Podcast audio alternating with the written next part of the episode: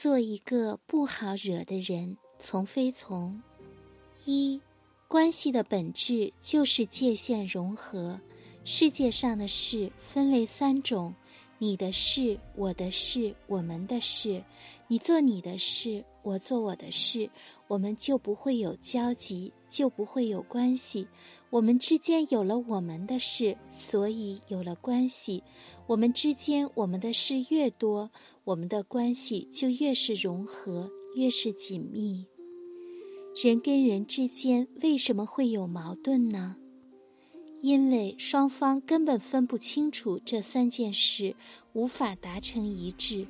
有些事你认为是大家的事，需要一起参与，对方却认为这是你的事，不想去管；有些事你认为是自己的事，想自己决定，对方却认为这也是他的事，非要参与。你们对于某件事的归属权有分歧，于是有了矛盾。比如说，你穿什么衣服，你以为这是你的事，其实这不仅是你的事，这可能还是你妈的事。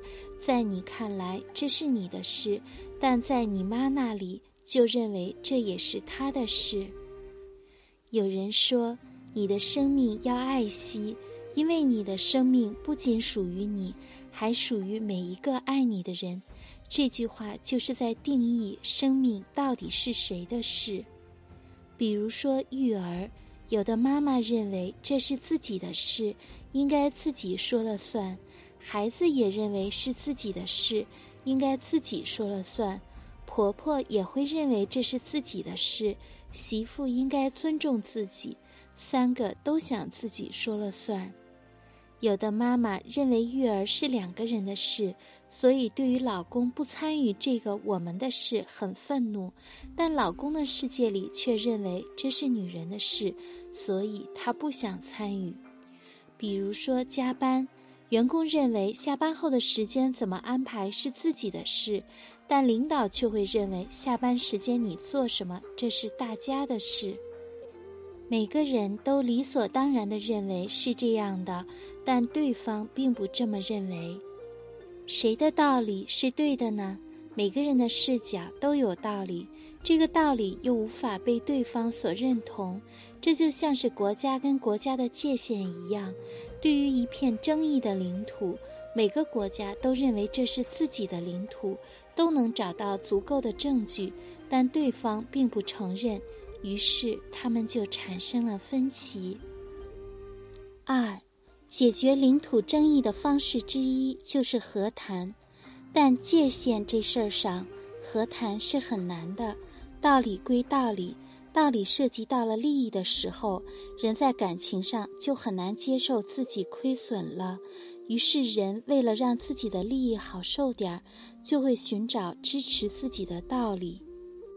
道理是很难为事实服务的，更多时候是在为自己的感受和利益服务。比讲道理更有效的让自己舒服的方式，就是坚持界限。坚持界限的方式就是：我向你展示我的强大。我不会主动侵犯你，也绝不允许你侵犯我。你可以不同意我的界限，但你必须要尊重我的界限。你可以不尊重我的界限，但我就会给你点颜色看看，红白黑青紫，你随便选。别人对你的态度，很大程度上取决于你的态度。当别人开始对你指责、控制、侵犯，他就在尝试突破你的界限，再把你的事当成他的事。这时候，如果你呈现的是软弱的态度，你就像是一个拱手相让领土的人。正如苏洵在《六国论》里说的：“今日割五城，明日割十城，然后得一息安寝，以地事秦，犹抱薪救火，心不尽。”火不灭，在关系中，你一直妥协，对方就会一直侵犯，直到你忍无可忍，开始维护自己的界限，对方才有可能停止。这不意味着你一旦开始维护自己的界限，对方就会骤然停止侵犯，而是对方发现侵犯你的界限需要付出更大的代价时，才会停止。因此，你需要坚定而有力的维护自己的界限。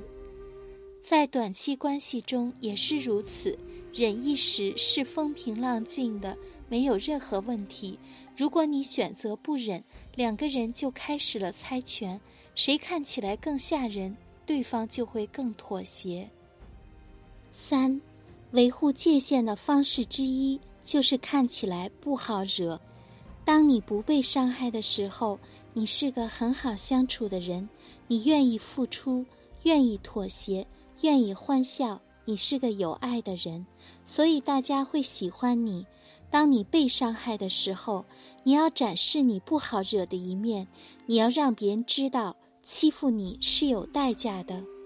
你内在可以有这样一种心态：人不犯我，我不犯人；人若犯我，我必犯人。然后你就可以获得这种境界：威而不怒，亲而不犯。你看起来非常威严，但是你不会轻易发怒；你看起来很亲近，但别人不会轻易侵犯你。这种境界来自于两个底气：实力。两国相争，实力是第一位的。你不需要说什么、做什么，你的实力、权力、能力都会让对方不自觉妥协于你。在很多家庭里的表现，经常是经济地位相对低的那个会不自觉做出一些妥协，更怕被抛弃的那个会不自觉做出一些妥协。气势、实力是需要慢慢培养的，短时间内可以培养的是气势。气势就是回怼的能力。如果一个人对你语言上有所不敬，你可以轻描淡写或怒发冲冠的怼回去，通过三言两语噎到对方说不出话来，他想伤害你的冲动就会有所顾虑而降低。你要相信别人是可以改变的，随着你看起来不好惹，别人来惹你的可能也会降低。最重要的是，做个不好惹的人还有一个附加的好处：爽。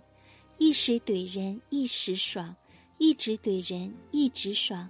人生苦短，让自己爽一点儿也很重要。